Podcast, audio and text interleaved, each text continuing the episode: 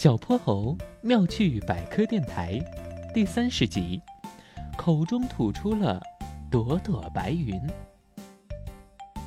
好冷啊，好冷啊，快冻死我了！这么冷的天，要是不上户外体育课就好了。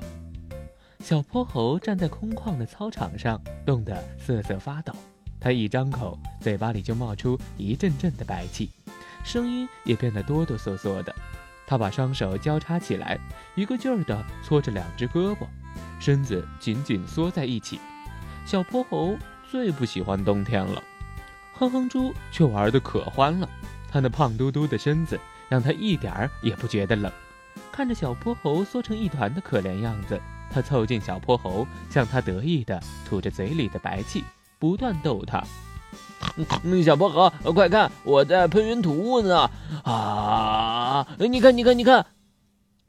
小泼猴拨开他哈过来的白气，愁眉苦脸的白了他一眼。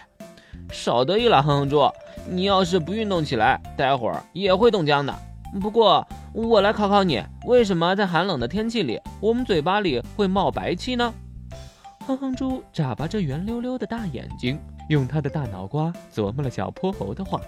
看来他被小泼猴的问题考住了，这回呀，轮到小泼猴得意了。他接着说道：“不知道了吧？我们嘴里呼出来的热腾腾的气体，遇到外面较冷的温度后，就会凝结一团团的小水滴，悬浮在空气中，就成了我们看到的白气了。你看天上白白的云朵，其实和我们呼出来的白气是一样的。空气中的水蒸气在高空中遇见冷空气。”就会凝结成小水滴，这些小水滴聚在一起就变成了云。但是小水滴越来越多，相互碰撞变成了大水滴，然后变得越来越重。